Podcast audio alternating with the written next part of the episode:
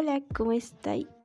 Bienvenidos a otro episodio con un guion mejor estructurado, gracias a sus retroalimentaciones, em, con mejor ánimo, una noción más grande de lo que pienso dirigir este proyecto y con futuras sorpresas, ya que es posible que esté trabajando con otras personas después de esto. Escuché sus retroalimentaciones y si quieren dejarme más, por favor síganme en mis redes sociales. Estoy como La Matecito en Instagram y como Forejida. Van a encontrarlo muy rápido en Twitter. Em, sobre el micrófono. Ahora no tengo la oportunidad o la posibilidad económica de comprar mi micrófono nuevo. Y es dado que mm, no tengo, como ya dije, la posibilidad económica. Y por el momento voy a seguir manejando este micrófono. Espero que dentro de poco encuentre un micrófono económico y que me ayude con esta forma de trabajar. Traté de buscar en mi casa, pero los que tengo o no funcionan o no tengo el adaptador para ponerlo en la laptop ni en mi celular, entonces no había ningún modo que pudiera grabar esto. Bueno, este día, en este episodio, vamos a hablar sobre polémicas, ideas utópicas, un problema de corrupción posiblemente sobre Spotify y tal vez hablemos un poco de polémica youtuber. No sé hasta qué momento pueda ser factible, si es que se da. Pero bueno, el tema de hoy, y como lo han visto en nuestro título, es OnlyFans entre las tinieblas. Creo que las redes sociales son una visión utópica que tenemos de nuestra vida. Hemos visto desde em, perfiles falsos hasta perfiles con personas que no existen y simplemente son bots o personas que alucinan estar en algún lugar y no lo están. Cuando hablo de bots ha sido esta pequeña tendencia que salió y que Pepsi la quiere retomar de usar personas creadas a base de inteligencia y que se tomen fotos y parezcan influencer y tengan una vida soñada, que podría ser hasta cierto modo lo más real que pueda existir en esta red social, Instagram, Facebook, Twitter, mm, no sé hasta qué punto podría ser YouTube, que lo consideren una red social, pero no todo es real. Entonces, si sabemos que esta tendencia de fingir, tener una vida perfecta, tener que estar todo en lo correcto, seguir los estándares, seguir tendencias, ¿por qué es tendencia y sigue siendo tendencia el nuevo emprendimiento para las jovencitas de hoy y los jovencitos, si es que se puede decir en total todos, sobre OnlyFans?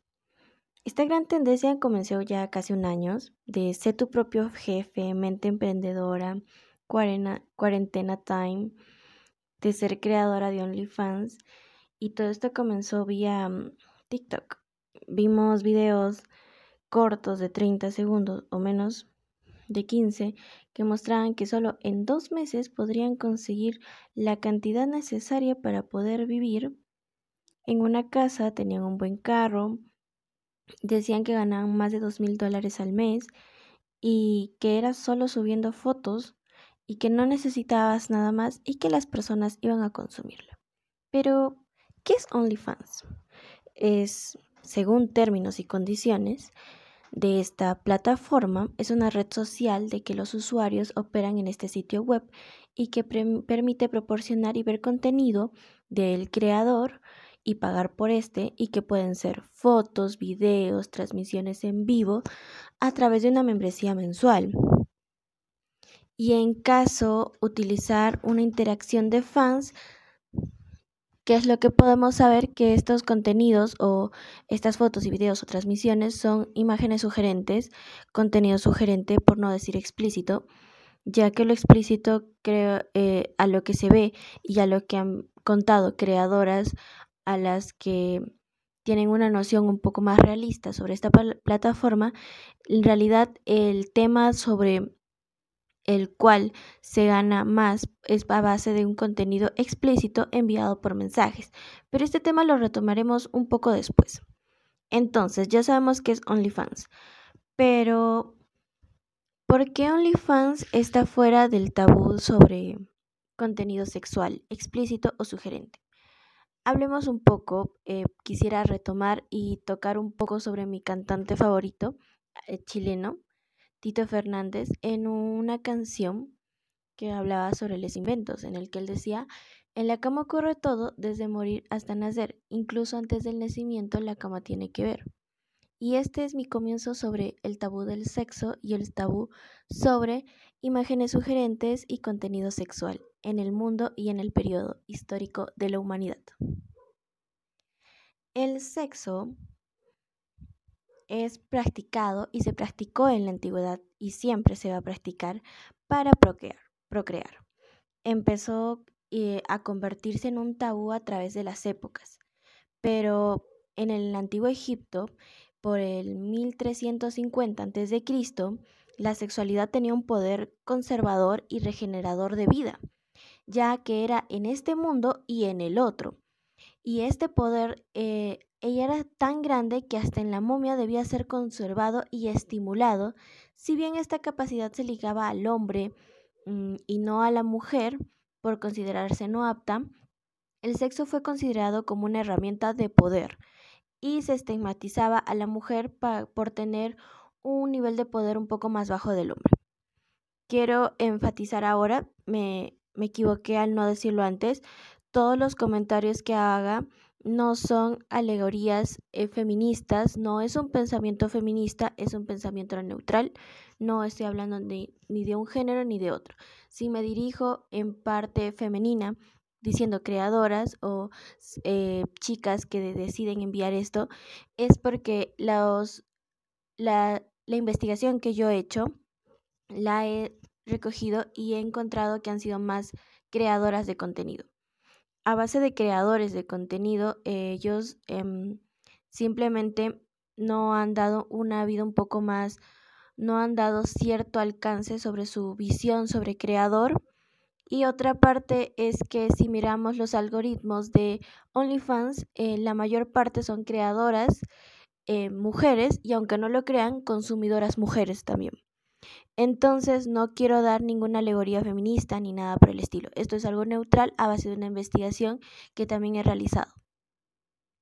Entonces, en la época de 1499, en la época clásica de antes de Cristo, el erotismo fue la clave para alcanzar la felicidad.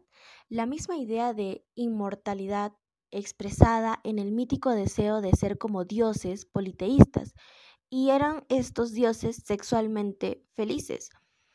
Estos podemos verlo en la época clásica que sería la romana y la griega. Pero todo esto acabó, la fiesta se acabó cuando entró el cristianismo. El sexo dejó de ser algo placentero para convertirse en algo prohibido. El sexo era concebido y pecaminoso, pero necesario para la procreación, pero se prohibían posturas placenteras. Además, el sexo estaba prohibido durante la menstruación, el embarazo y la lactancia, ya que, ya que ahí no tenía una función reproductora. Este tabú es entendido como prohibición y más en lo sexual como es afirmado de que está ligado con el poder y de esta manera hay que saberlo controlar. De ese modo, en el cristianismo hasta en la actualidad, sea que quieras o no quieras, el sexo ha sido considerado como un descontrol del hombre, dando a su lado más primitivo. La religión sigue siendo un factor muy importante en la actualidad a la hora de tomar decisiones frente al sexo. La mujer ha sido educada con la idea de conservar su virginidad hasta el matrimonio o de tener relaciones con una única persona hasta su muerte lo cual ha generado una cohibición hacia el placer por miedo de ser excomulgadas en la iglesia. En cambio, y también a la vez, el hombre ha sido considerado que para la parte sobre el sexo tiene que ser dirigido a crear niños y que esto ayude a conservar una familia católica, cristiana o la religión que deseen. Em, la Organización Mundial de la Salud define como la sexualidad un aspecto central del ser humano presente a lo largo de su vida. Esto abarca el sexo y las identidades y los papeles de género, el erotismo y el placer y la intimidad y la reproducción hasta la orientación sexual como un aspecto central del hombre. Ahora, la moral y el sexo. Estos son malos hábitos por el ruidito que da. El problema no es como muchos parecen creer que el placer sea malo, sino que los bienes o las creencias que han sido forjadas desde hace años dan a entender que esto es malo y que es necesario guardarlo en una cajita y solo utilizarlo cuando quieras tener niños. Pero el sexo desde el principio de la humanidad no se veía raro ni feo, pero las religiones han buscado una manera de volverlo impuro y quitarle el placer.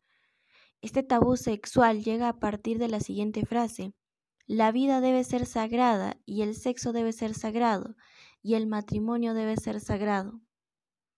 El cuerpo desnudo normalmente está asociado con el sexo, sin embargo esta connotación no estaba asignada anteriormente el hecho de comercializar y distribuir se fue considerando temas de obscenidad y temas tabú. Pero, ¿desde hace cuánto tiempo esto se podría retomar como un tema tabú? Si desde 1880 se utilizó la primera impresión de reproducción fotográfica con forma económica por primera vez de una técnica de pornografía, que esto llegó al comienzo de los siglos XX y otra, toma, otra forma de distribución eran los cómics conocidos como Tijuana Bibles, que comenzaban a aparecer en Estados Unidos en los años 1920 y que entraron en su nicho en el mercado a la llegada como revistas de adultos a color. Creo que todos conocemos la película de ¿Quién mató a Roger Rabbit? Su esposa era considerada que trabajó en las Biblias de Tijuana.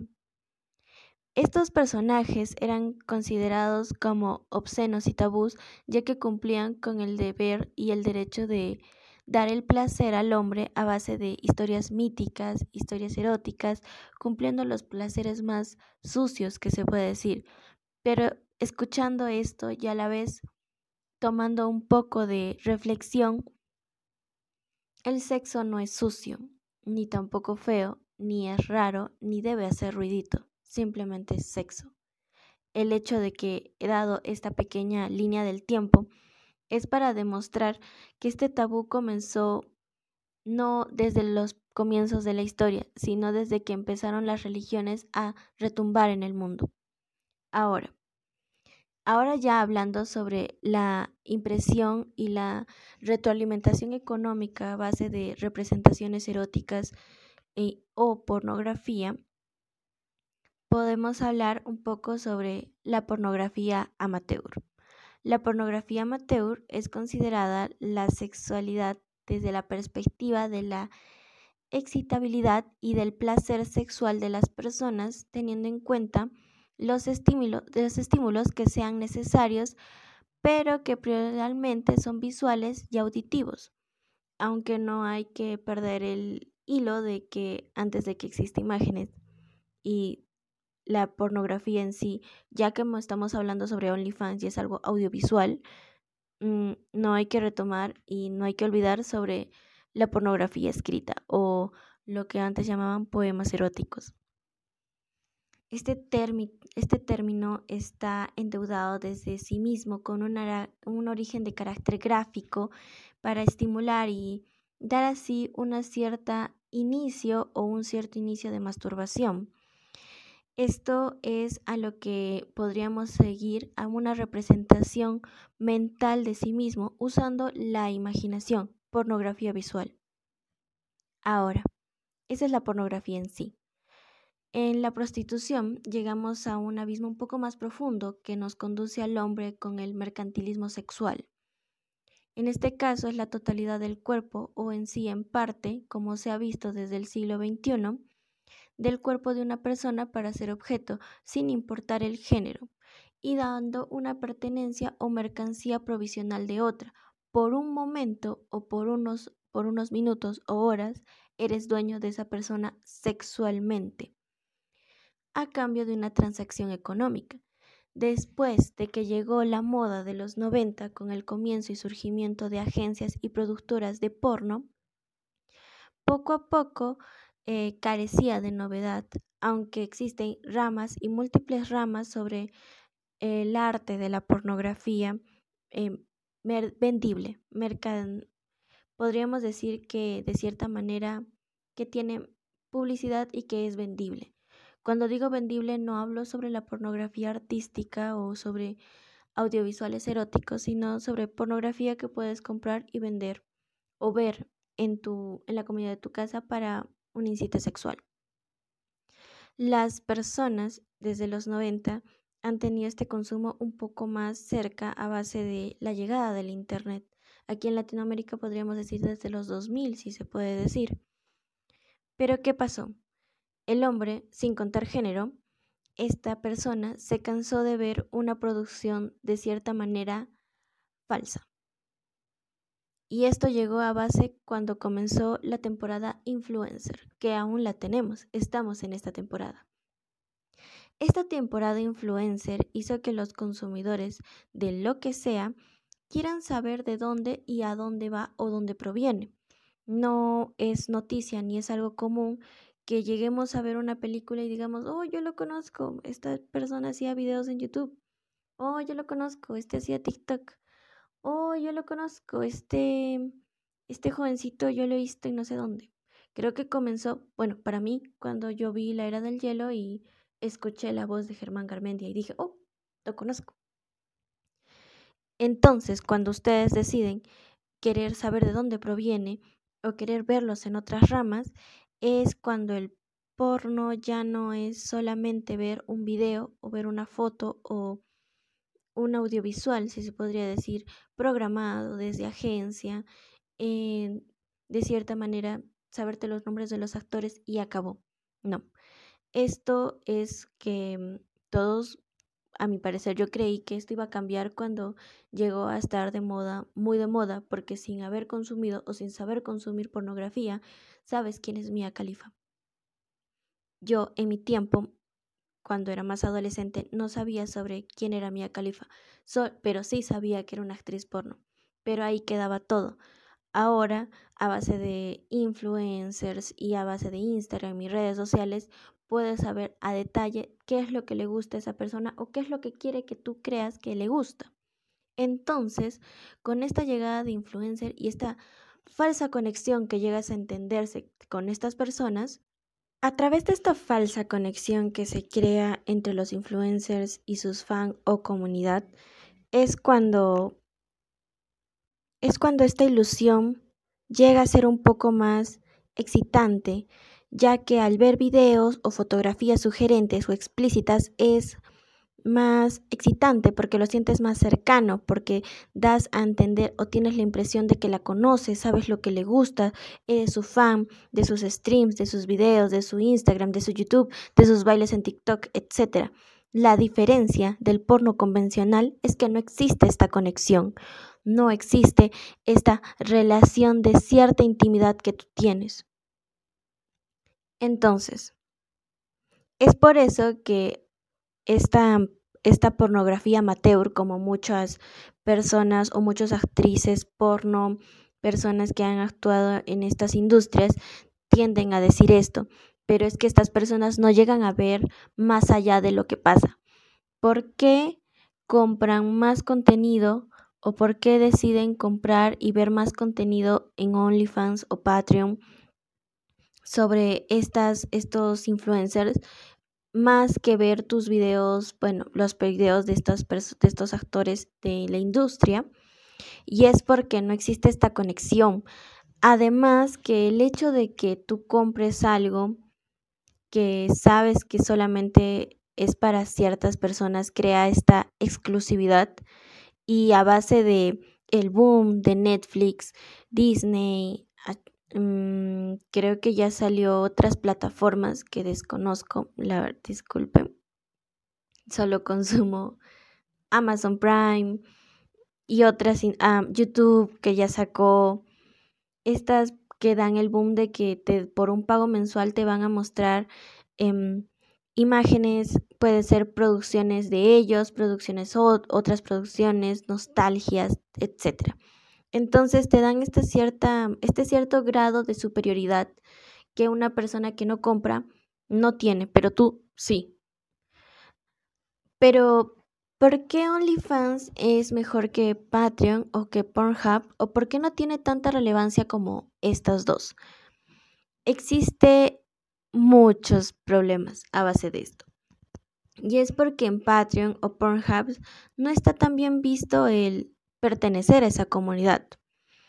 Mm, se da entendido que si eres una persona que actúa o, que, o eres creadora de contenido en Pornhub, porque aunque no lo crean, también es considerada una red social, em, ya eres un actor porno. Por el hecho de que tú entras a Pornhub y encuentras porno. Pero de cierto modo, esta página, esta plataforma ha generado empleos desde antes de que existiera OnlyFans y hasta desde antes que existiera Patreon. Tú puedes entrar a esta plataforma, crearte tu cuenta, parecido a cualquier otra cuenta, y crearte tu ser creador de contenido. Y no necesariamente tienes que crear contenido sexual. Creo que hay varios em, youtubers que se han, han migrado a esta plataforma por el hecho de que es un poco más fácil y que no hay ciertas restricciones.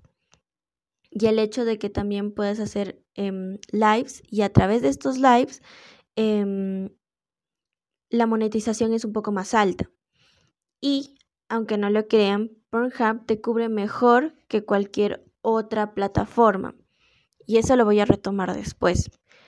Entonces, Patreon ha sido considerado un poco y llegó aquí a Latinoamérica a base de personas que hacían cosplays. Si tú deseabas tener un cosplay em, sugerente o personalizado de algún anime que te gustara, tenías que pertenecer a este Patreon y por por cada donación del mes, esta persona, este cosplayer, te iba a entregar una foto, algún mensaje, el famoso sync que ya no se usa en estos días. Em, eh, luego empezó a hacer como un soporte económico a través de algunos youtubers que necesitaban de cierta manera un sustento económico un poco más certero a través de Patreon podrías ser un suscriptor mensual y tener videos con anticipación. Podrías convertir, conversar con ellos a través de alguna... Miren, qué tan antiguo puede ser que, bueno, para ustedes, bueno, para mí me parece antiguo porque en ese tiempo cuando apareció Patreon para hacer un soporte económico de youtubers era que cada mes podrías hablar con esta persona por Skype y tener una conversación o tus ideas podrían ayudar a relevar de cierto modo. Muchos de los youtubers tienen Patreon y no lo usan de manera sexual. Los que pero después empezó a ser usado de manera un poco más sexual o sugerente. Luego existe otra difusión que no sé si la han visto, que es una plataforma de video, no, una plataforma no de video, sino de, de contenido un poco variado, que es Vigo Live. Vigo Live antes era considerado como un chat roulette mm, donde mirabas a personas masturbándose. Ese es un gran tema de conversación para el próximo episodio. Que, ¿Cuál es la razón? Y por querer investigar, encontré cuál era la razón de por qué hacían esto. Eh, va más allá de lo que creen, es un, es un, es un problema más interno y mental. Pero bueno, ahora Vigolai se ha convertido también en una fuerte competencia de TikTok y también de OnlyFans, porque en esta plataforma yo he hecho dos lives y ya tengo suficientes diamantes para poder monetizar mi contenido con solo dos live. Porque esta aplicación, porque es más una aplicación, te da la, mm, te da la, certera, la certeza de que usted puede, eh, al hacer un live, puede tener mayor distribución porque tú entras y es posible que si vives cerca o si pones, no sé, el país del que provengas, te va a aparecer. es como un Twitch y a la vez un OnlyFans, porque muchas eh, personas o muchos creadores de contenidos de Vigo Live lo utilizan para esto, desde subir contenido de fotos, desde subir contenido de lives, porque el hecho ahí hay no hay nada de control, si se podría decir, de lo que hacen o lo que no hacen. Ese es un problema de Vigo Live, pero le está ganando y desde cierto modo es una combinación de Twitch y OnlyFans porque puedes hacer un live y por, por alguna petición te tienen que dar monedas o diamantes o semillas. Y de ese modo eh, ya tienes contenido, ya tienes dinero sin hacer nada. De alguna formalidad que tienes que presentar como en OnlyFans. En OnlyFans tienes y en Pornhub tienes que presentar una foto tuya de tu carnet de identidad o tu DNI demostrando que eres mayor de edad. En, Vigo Life, no. Entonces, ¿por qué si existen tantas y deben existir más de las que yo desde, aquí les puedo decir que desconozco? Eh, ¿Por qué no tiene tanto emprendimiento? ¿Por qué no se creen emprendedoras por entrar aquí? Y es uno, Pornhub ya se dio el el nombrazo y se podría decir, cuando digo nombrazo no es por algún modo de insultar. Como, yo, como saben, yo soy team no editar para que vean mis fallas y también yo ver mis fallas y hablar mejor. Entonces no lo voy a editar, ni tampoco las risas las voy a editar. Entonces, Pornhub se ha, denominado como una página porno. Lo es, nadie dice lo contrario, pero si eres un creador de contenido, ya te denominan una actriz porno o un actor porno y que tu, tu comunidad ya es sugerente. Tu contenido ya es explícito, cosa que no. En cambio, OnlyFans te han dado la idea de que es un espacio para conseguir tu vida de ensueño. Es el paso que tienes que dar para salirte de la casa de tus padres, dejar la universidad y comenzar tu vida de una manera distinta. Mm, la difusión extrema. Comenzó la cuarentena, muchos instalaron TikTok, muchos instalaron aplicaciones en las que tenían que quitar el tiempo, matar tiempo, y comenzó el problema de la difusión extrema. ¿Por qué? los primeros TikTok, sin, sin mentir, que yo llegué a ver cuando me lo instalé, eran de que, hola, que, no les, que les quiero contar que por vender fotos de mis pies estoy cobrando como dos mil dólares al mes y me acaba de salir de la casa de mis padres, aún sin contar que se acabó mi se acabó la cuarentena, se acabó el trabajo que yo tenía y ahora me estoy yendo de la casa con solo OnlyFans. Esta difusión llegó a tantos extremos que puede decir que llegó hasta Facebook. Mm, de cierto modo es como la red social que ya menos se utiliza ahora. Y esto fue porque lo daban de cierta manera que era muy accesible. Eran personas que tú no conocías, que tú entrabas a su perfil y mirabas que tenían pocos suscriptores o tenían recién estaban comenzando con su emprendimiento de OnlyFans y a la vez TikTok. De cierta manera, era demasiado wow, muy bueno. Entonces daba la facilidad de que tú, como siendo una persona que te considerabas que sí, estoy de mente abierta y puedo abrirme un OnlyFans si yo quiero o no quiero. Después, esto comenzó más con la con el problema de que ya no eras simplemente tú o en sí no es un problema, me retracto. El, el problema a lo que me refería era que era tan accesible que podría ser que tu vecina, tu amiga, tú sean creadores de contenido para su emprendimiento y tener dinero. Pero hay que entender que esto es una red social la misma cuenta está diciendo, la misma plataforma dice que es una red social. Y para que exista una red social debe existir una comunidad entre tus seguidores y tú. Debe existir cierto fanatismo que inspire para que para poder llegar a que te compren el contenido que estás vendiendo. es muy distinto a Instagram. En Instagram es una red gratis y puedes entrar, entrar al usuario que quieras. Entonces, de cierto modo, tienes que generar un contenido y tener de cierta, de cierta manera una comunidad un poco grande para poder migrar a OnlyFans para poder hacer tu contenido monetizado.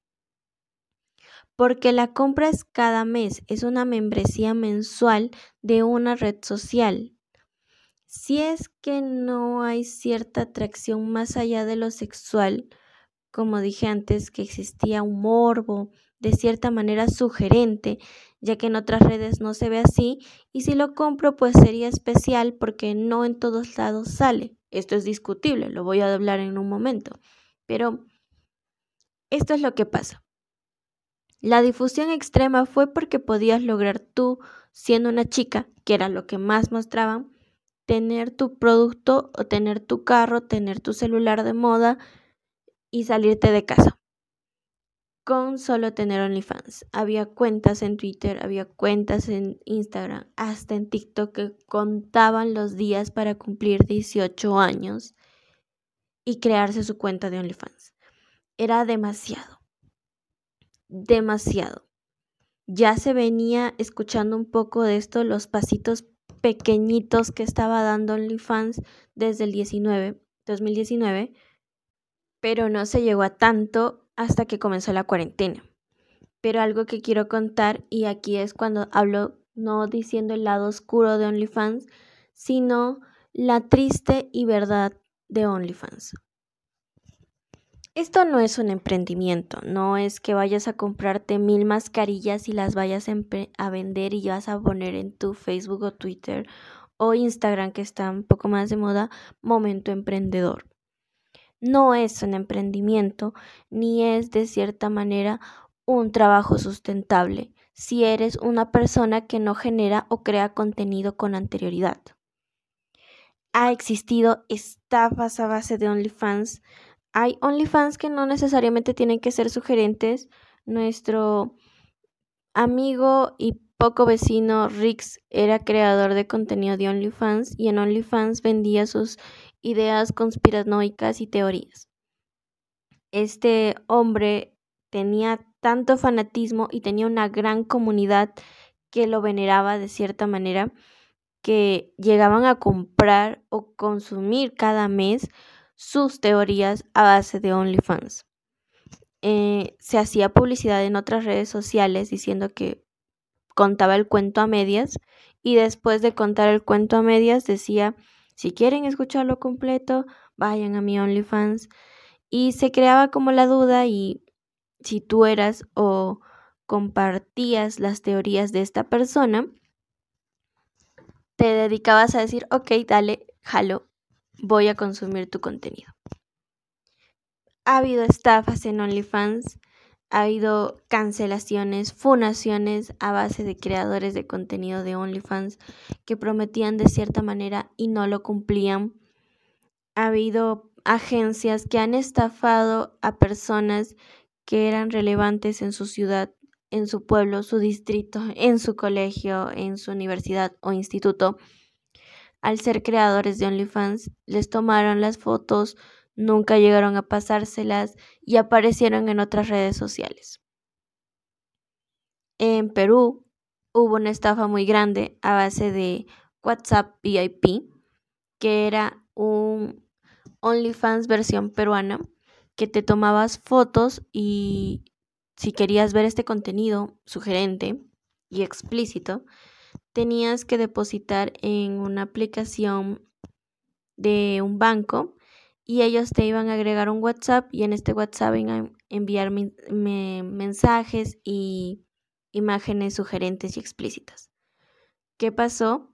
Que muchas de estas personas creadoras del contenido ni siquiera eran los dueños de estas plataformas. Explico. Entraba una chica a esta agencia diciendo, ok, nosotros nos encargamos de que de tomarte a ti las fotos profesionales para tu Only. Gracias, y les ella les daban las fotos a estas chicas pero estas chicas no sabían que esta agencia se guardó las fotografías y vendían en WhatsApp VIP. Y al final la persona que te estaba contestando los mensajes calientes por WhatsApp no era ella. Puede ser que habrá sido un hombre o una mujer echada en su cama, pero no era ella.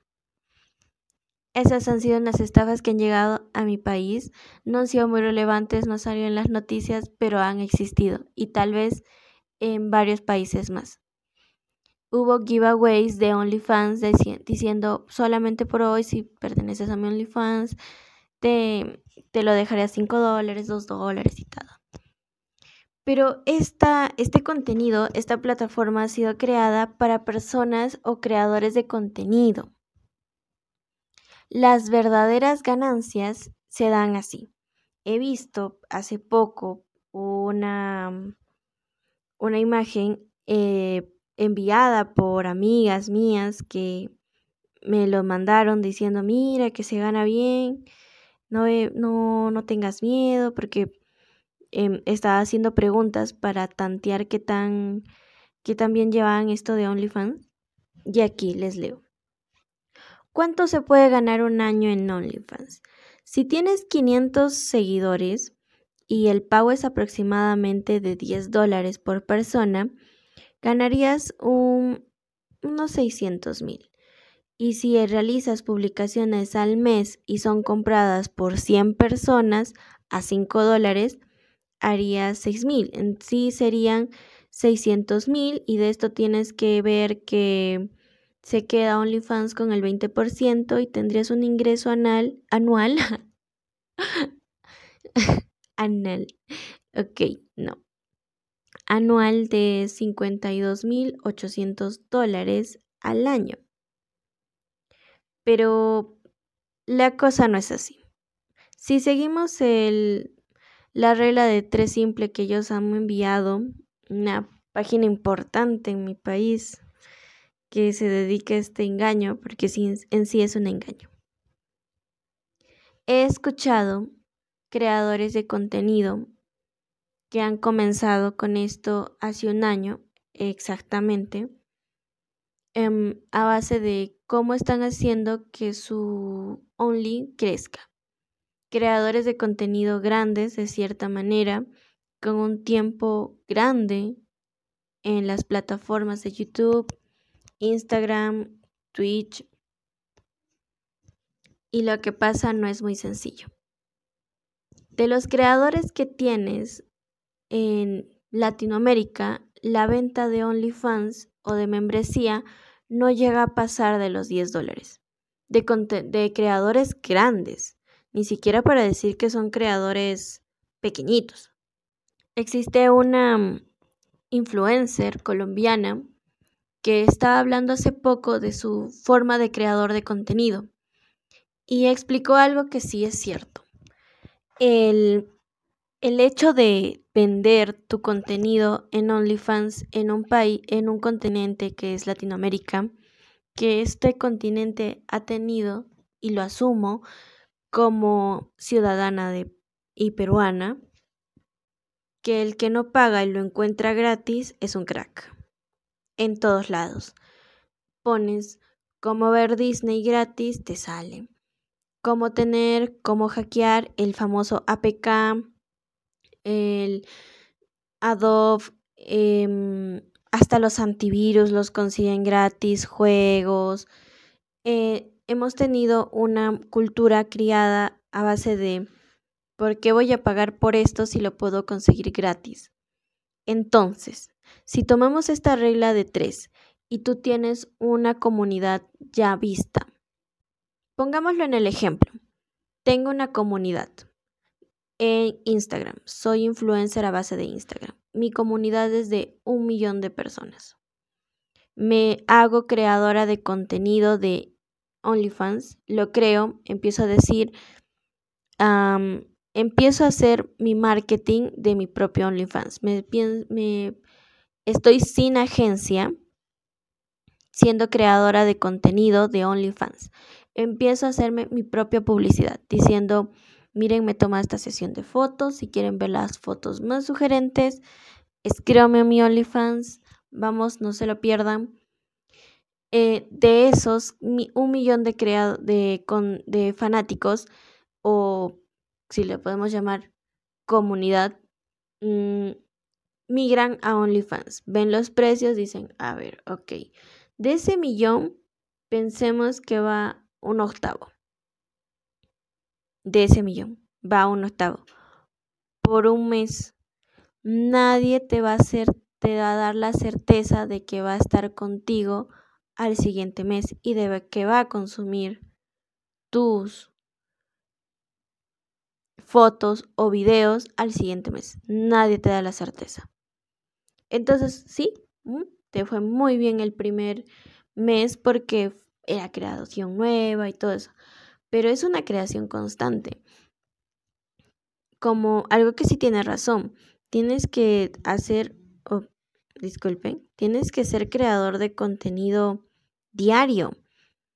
Pero hay otra cosa que se nota que no muchos saben, que el verdadero y la verdadera ganancia se da en los mensajes privados.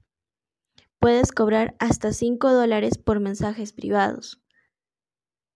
Ok, pensemos que al siguiente mes de este, de este octavo de, crea, de mi comunidad y pensemos unos cuantos más que han venido por la publicidad que me hice, han venido y me piden imágenes sugerentes y cierto modo. Muchas personas no saben y creen que la parte de mensaje es gratis.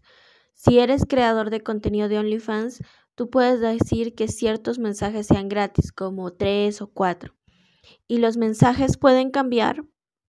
Los mensajes pueden cambiar por fotos, videos, em, hasta puede ser una videollamada y el precio cambia. Em, esta creadora de contenido y como también explicó una creadora de contenido de España, era que por cada 30 segundos eran 25 dólares, una buena ganancia. Pero ahora, hablando siempre, si, son, si esta persona, estos influencers, pensemos, de Latinoamérica, tienen una comunidad que no suele consumir mucho sus contenidos y que también no es una, no es una comunidad estable que desee consumir este contenido explícito en OnlyFans porque cuesta y sienten que pues no lo vale. Se, se dan a gusto con lo que envía de imagen sugerente en, Instagram. Esta creadora de contenido que tiene una comunidad de un millón de personas va a tener que emigrar a, a una comunidad que sí compre sus contenidos y estas comunidades o estas personas que suelen comprar y ser generadoras de dinero a base de OnlyFans y que consumen contenido explícito vía mensual, a base de una mensualidad, es una comunidad de habla que habla inglés, una comunidad a veces anglosajona. Esta persona esta creadora de contenido, este creador de contenido, a, través de que, aunque tiene un montón, ya es influencer, tiene la verificación en Instagram, va a tener que migrar a otra comunidad en su Instagram principal, porque es el que va a tener más difusión. Entonces, me voy a difundir eh, hablando inglés. Ahora hago mis comentarios en inglés, hago mis stories en inglés. Y va a ver que sí, que una gran parte de esa comunidad, y como he visto en varias creadoras de contenido, em, colombiana, mexicana, hubo una chica que era chilena, una, una chica española, que estas creadoras tuvieron problemas con su comunidad original porque decía, porque escribes en inglés, que yo no le entiendo, que porque te has vuelto más presumida, que antes tú consumías el, eh, éramos consumidores de ti porque nos encantaban tus outfits, ahora solamente pones publicidad de tu Only, que siempre tu Only, que nosotros somos, que venimos nosotros desde que comenzaste, no nos gusta. Hay una comunidad que siempre le va a apoyar. Hay otra comunidad que va a criticar. Otra parte de la comunidad que va a decir, no, no me gusta. ¿Y saben qué es lo que pasa? Que muchas de estas creadoras de contenido en Only han dicho que la mensualidad no es estable. no es de cierto modo estable. Cada mes puedes variar tu contenido. Y otra cosa, el contenido que muestras debe ser un contenido que vale, un contenido de calidad. ¿Cuánto creen que va a cobrarte un fotógrafo por, por esas fotos? Hay mucho tema de por medio. Entre las cosplayers, cuando comenzó la de Patreon, se, ellas decían que tenían un presupuesto mínimo de 500 dólares. Entre trajes, iluminación, fotografía, edición, y tenían que hacer la edición muy genial, súper explícita, tratando de que se parezca como en el anime, tratando de que parezca como en el videojuego. Ahora piensen que los creadores de Only tienen que batallar con personas muy grandes que a veces otras personas desean consumir. Em, sin ir más lejos, lejos, Bellatorm es una creadora de contenido de OnlyFans al cual yo estoy suscrita porque su contenido es hermoso. Es un arte al mostrar el contenido que ella tiene. Pero no voy a decir que soy una fan de este contenido porque lo he comprado dos meses y ahí se acabó. Entonces, si, es, si yo estoy contando estos problemas, estas experiencias que están contando creadores de contenido de OnlyFans vigentes, que están diciendo, por favor no me pidan que baje más los precios porque necesito tener una cantidad, bueno, de ganancia. Por favor no me digan que ya no suba mi contenido ni que dé publicidad. Necesito vender mi Only. Es lo que me está generando más dinero. Le estoy echando ganas. Por favor, si hay cierto problema en estos creadores de contenido que expresan a su comunidad sin contar los que están hablando internamente, entonces no es tan fácil como lo pintan. No es como que yo suba mi foto y tengo dos mil dólares al mes y al otro mes subo 500 fotos y ya. Pero ¿qué pasa si estás malbarateando tu trabajo si te están pidiendo tu, tu comunidad que le bajes más? Y al quererte tratar de migrar a una comunidad que te compre, una comunidad que sea ferviente fan, que ayude en tus mensajes, que te envíe mensajes, que te llame todos los días, que tenga este, esta habilidad de querer consumir tu contenido, no le interesa tu contenido en YouTube, no le interesa tu contenido en Instagram, muy pocas veces le puede interesar tu contenido que haces en streams. Y le va a dar, como se podría decir, hueva, que es una grosería, bueno, no sé si se puede considerar grosería, ver tu contenido. Él simplemente quiere saber en Instagram, oh, subió foto nueva, listo, chimba, voy, entro, pero no. Entonces, esta utopía, ensueño, me voy de la casa con abrir OnlyFans, no es cierta. No lo es. Y el problema, ya lo he dicho.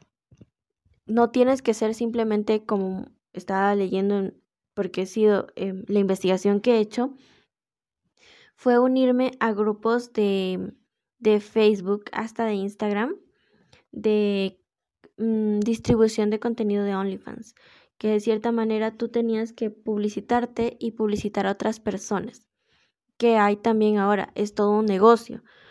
No sé si habrás visto, tu creadora de contenido sube una foto suya y luego si subes cinco fotos de cinco chicas que están con imágenes sugerentes y diciendo que las sigas en Instagram y que las sigas en Only. Eso cuesta. Es te publicito, me publicitas o entras a cierto grupo y dice, mira, yo te puedo publicitar tantas personas, ya listo, pero es un costo, cuesta. En, en estos grupos de Facebook e Instagram miraban cuántos seguidores tienes, cuántos seguidores tienes. Tengo medio millón. Ah, ok, vete con el grupo de medio millón. Es un, una parte de difusión y estas personas cuentan es que lo que yo quiero difundir es de que además de fotos subo videos y que en los videos está, en los videos está.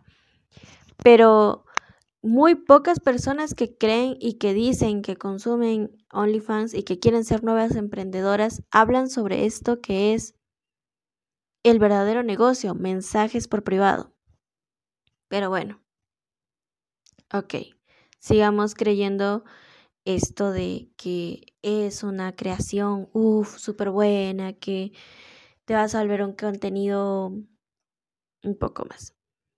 Una de las cosas que le pregunté a uno de mis amigos era, y que me preguntó, ¿qué es lo que opinas de las personas, de las que hacen streams y crean y tienen un buen OnlyFans y les va muy bien, se han comprado casa, que dice que han pagado con esto un crucero y todo?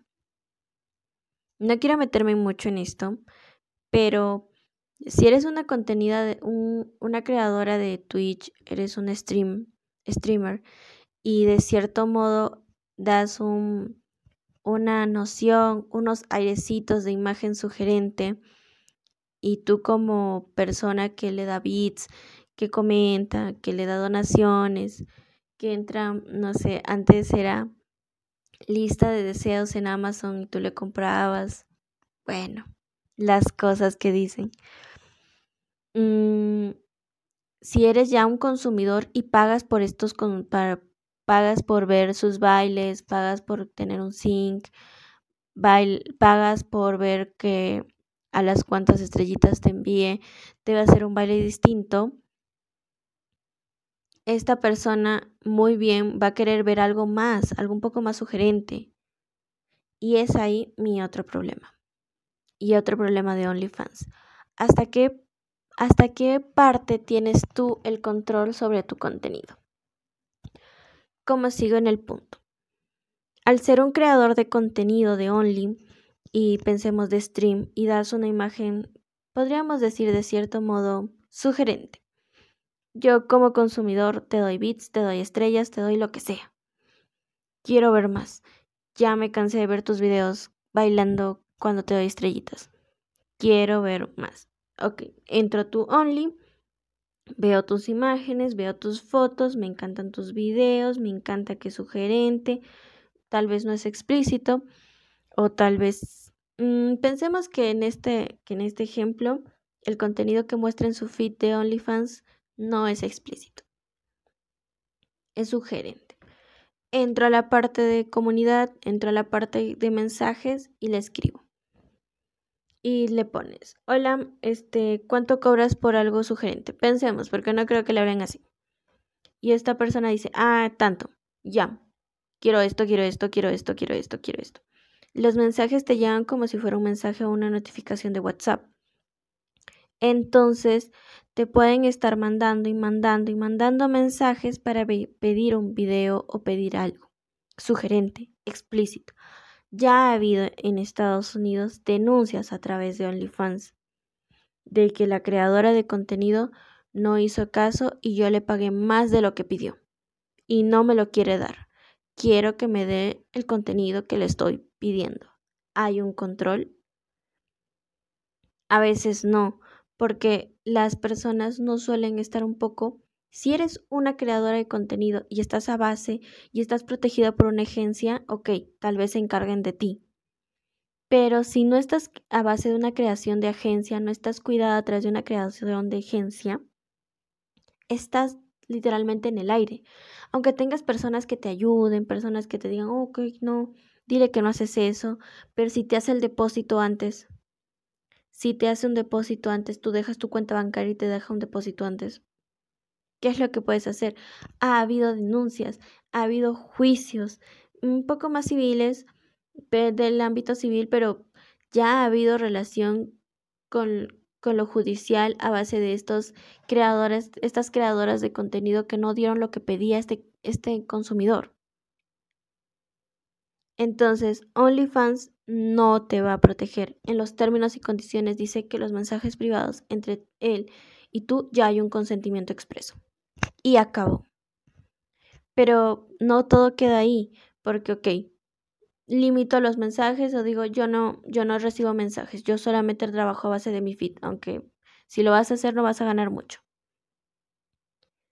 OnlyFans no protege tu contenido.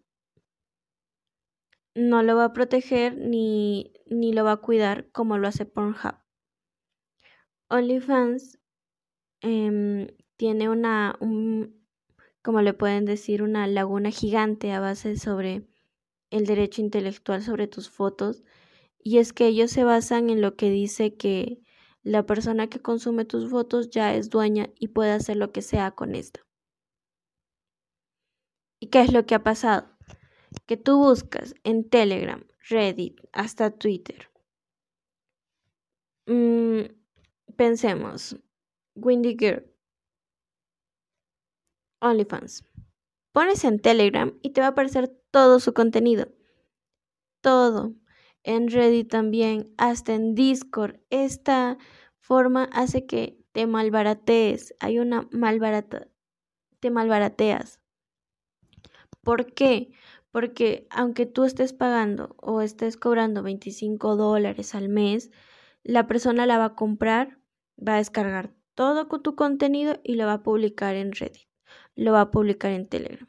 Hace poco salió una noticia que se hizo súper famosa que decía, tengo todo el contenido de OnlyFans, el que tú quieras, solamente un dólar por ver el contenido. Eh, únanse, por favor, hábleme por privado para meterlos al grupo de Telegram. Un montón de personas compraron. Se daba a entender cuando él mostró los miembros que había hasta recuperado lo que había ganado, lo que había perdido al comprar y hasta había ganado. Entonces, ¿por qué muchas agencias, en la agencia que yo trabajo, como, em, bueno, yo trabajo en una agencia de sobre creadores de contenido, que es más un poco sobre contención de peligros o contención de problemas, es lo que le llamamos. Yo me trato de verificar cuál es el contenido que esta persona quiere subir a su, pensemos a su canal de YouTube. Entonces, muchas agencias, hasta en la agencia que trabajo, em, cuando esta persona o este creador de contenido dice, me voy a convertir en me voy a, migrar a OnlyFans para tener un poco más de dinero, una ganancia extra. Ok, te damos tres meses para que te encuentres otra agencia porque ya no trabajamos contigo. ¿Pero por qué? Porque no puedes malbaratear tu imagen. No es, no es la única agencia en la que trabajo. He visto otras agencias. Hoy una en Estados Unidos que no es tan grande, pero el talento que o los creadores de contenido que tienen son personas mm, hay muchos que han estado hasta en colaboraciones de maquillaje entonces ¿por qué dicen esto de malbaratear tu imagen? ¿cuánto cobran estos creadores de contenido por solamente subir una story? por solamente subir una foto en su Instagram por solo mencionar cierta marca. No cobran 3 dólares, no cobran 2 dólares, cobran más.